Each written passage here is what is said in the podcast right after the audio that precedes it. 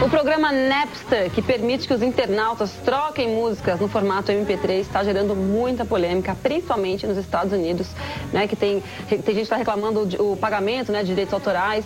Muitos artistas, como Metallica, né, se colocaram contra o programa, enquanto outros, como a cantora Courtney Love, apoiam o tal do Napster.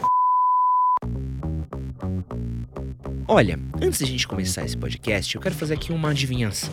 Eu provavelmente não te conheça pessoalmente, não saiba o seu nome, mas eu tenho certeza que você deve adorar botar um fone de ouvido e pôr uma música para tocar, para você correr na esteira, para você fazer a faxina de casa, ou você é daqueles que liga a sua caixinha de som e bota uma música para tocar com seus amigos. Sintoniza ali, seja no Deezer, Spotify ou em qualquer outra plataforma. Se você faz qualquer uma dessas coisas, eu tenho que te avisar, você deve muito ao Napster. E se você não faz a menor ideia do que foi o Napster, eu explico. O Napster foi o primeiro programa de compartilhamento de arquivos online. E como você ouviu nessa reportagem que acabou de tocar, isso causou muita, mas muita treta. E parte dessa treta envolveu a banda Metallica e, de certa forma, a criação do Facebook. Você vai descobrir sobre isso já já. Porque hoje a gente vai contar uma história de como surgiu o Spotify, como o jeito como a gente ouve a música mudou, como a indústria fonográfica inteira teve que se reinventar e como todos os artistas de música mundiais tiveram que dar os seus pulos para mudar o jeito como trabalhavam. Tudo isso por causa de um programa de computador. Mas o que é isso que está aparecendo aqui no meu computador? Eu não, não acredito nisso. Sejam muito bem-vindos a mais um Wikipod, o seu podcast biográfico com histórias incríveis. Meu nome é Edson Castro e eu falo aqui diretamente da Pod 360. E se você tem algum amigo que gosta de música, compartilha com ele esse episódio, seja pelo Insta, pelo WhatsApp, porque eu tenho certeza que ele vai adorar esse episódio daqui e outros episódios do Wikipod. Mas bom, antes da gente falar das tretas, bora falar para você, que é millennial ou geração Z, sobre o que, foi o Napster. Em 1998, um cara chamado Sean Fanning, que tinha 17 anos, entrou numa sala de bate-papo de uma galera meio hacker. Que era tipo um bate-papo UOL da vida. É, quem é novo não vai saber o que é um bate-papo do UOL, né? Que era tipo um Discord? Vamos de Discord? Jovem sabe o que é Discord, né? Então tá todo mundo acordado com Discord, tá? Se não souber, é tipo um zap, tipo um grupão do Face, tá? Como você é burro, isso aí que você disse é tudo burrice. Enfim, ele entrou numa sala com o nickname de Napster. O Shao Fanning deu uma ideia para esse grupo. Ele queria criar uma rede de computadores que pudessem compartilhar arquivos entre si. Mas por que ele queria isso? Naquela época, era muito difícil de você compartilhar um arquivo com seu amigo. Então você tinha que fazer ou isso de maneira física ou fazer um download que era muito, mas muito demorado. Então, ele queria uma maneira que as pessoas pudessem compartilhar os seus arquivos de uma maneira mais fácil e mais rápida. E entre esses arquivos aí, estavam, claro, arquivos de música e vídeo. Gente, presta atenção em mim, por favor, que eu sou hacker.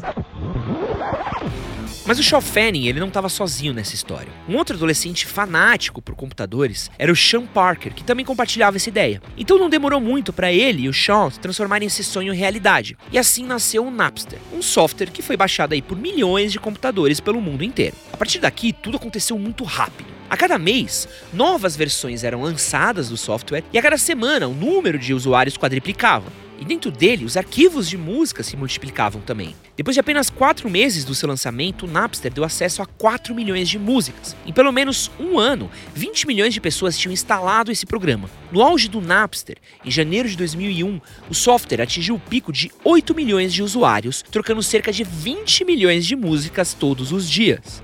E isso, na época, foi um milagre. Um milagre que acabou dando pra gente a democratização da música, porque você tinha milhões de músicas sendo distribuídas gratuitamente. E isso superava qualquer loja de CD.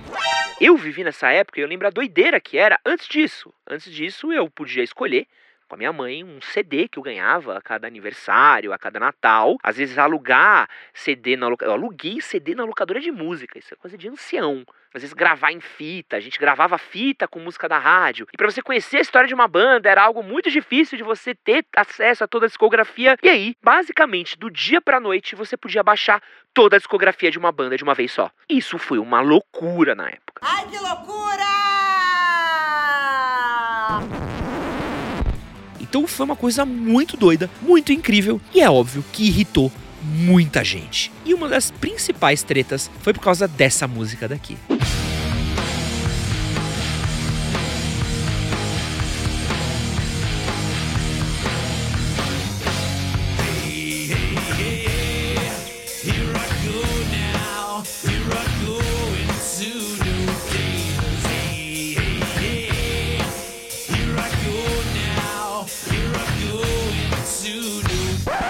Aliás, essa música daí foi trilha do glorioso Missão Impossível 2, sabia? É? Sabia não? Excelente música, excelente filme que é muito subestimado.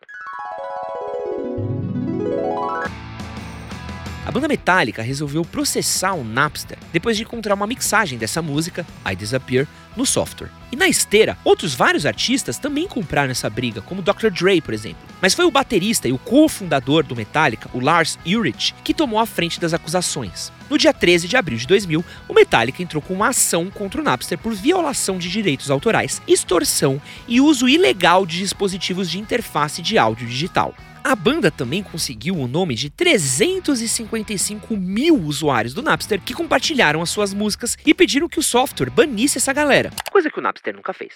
Além disso, a Sony e a Warner também acusaram o Napster de violar a lei dos direitos autorais, alegando que o programa disseminava arquivos protegidos por lei. Bom, uma coisa a gente já entendeu: a galera da música tava puta. Tá com cara de bravo, tá com cara de bravo, tá nervoso, tá? Que a galera achava era que se um software compartilhasse músicas de graça, isso poderia ser uma ameaça para eles. Todos achavam que isso ia acabar com a indústria musical. Mas nem todo mundo pensava assim. Por exemplo, na época, a Courtney Love acabou apoiando o Napster e o rapper Chuck D também falou que o Napster era o novo rádio. Mas mesmo assim, muita gente via essa galera como artistas em decadência. E a parada é que o Metallica tava ali talvez num de seus momentos mais altos. Durante os anos 90, o Metallica foi a banda que mais trouxe gente para os seus shows. Eles tinham um álbum que tinha sido lançado em 1991 e ainda estava no topo das paradas de sucesso. Então faz muito sentido que os caras não quisessem que qualquer um saísse por aí escutando suas músicas de graça. Eu não entendi esse final. Mas uma coisa que é óbvia é que quem era usuário do Napster não estava preocupado com esse BO aí não.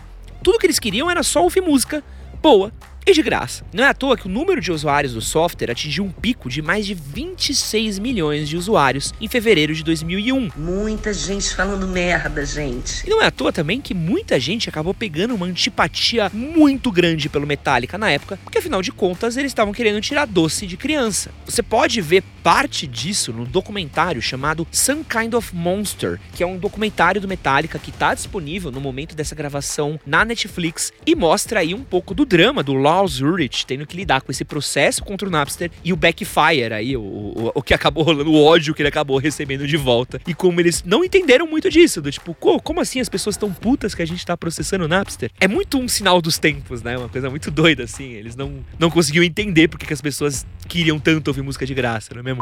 Que viagem é essa, velho?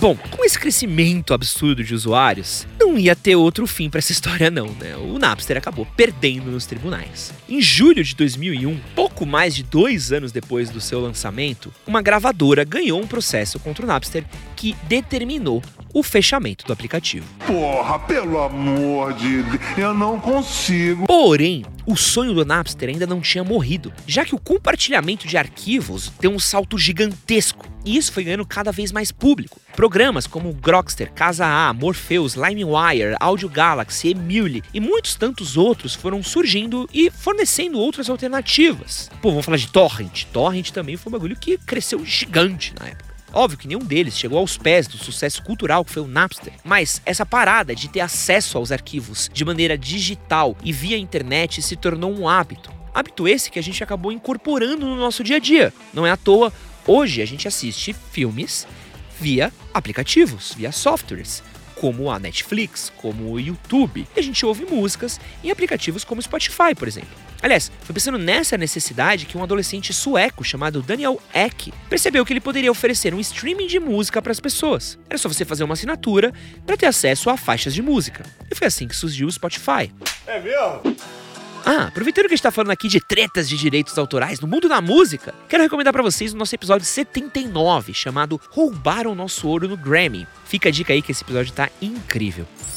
E ó, se você tá curtindo esse e os outros episódios do Wikipod, digita Wikipod na barra de pesquisa, clica nos três pontinhos e classifica a gente com cinco estrelas. Isso vai ajudar bastante a gente aqui na divulgação do nosso trabalho. Frequentemente, a história do Napster é associada à pirataria, mas esse software, na verdade, teve dois impactos: uma mudança nos serviços jurídicos e a democratização da música e dos arquivos digitais. Por causa do Napster, a indústria descobriu que as pessoas tinham um grande interesse em baixar músicas. Então, foram lançadas assim as primeiras lojas de downloads digitais, como por exemplo o iTunes. mais fácil do que você baixar no Napster, no Casa um arquivo, sem saber se era necessariamente aquela música que você queria ouvir ou se era um vírus, o famoso Trojan Horse, era você pagar uma quantia menor mas ter 100% de certeza que você ia ter acesso àquela música. O próprio Metallica acabou se reinventando depois de um tempo. O lançamento do álbum Death Magnetic em 2008 contou com versões físicas e digitais, além de ter tido um site que dava pequenos teaser das músicas com o objetivo de diminuir os vazamentos que rolavam na imprensa. Metallica também começou a gravar áudios de suas turnês em alta qualidade e também foi uma das primeiras bandas a ter uma programação completa em um canal no YouTube. Você acha que o seu som é bom?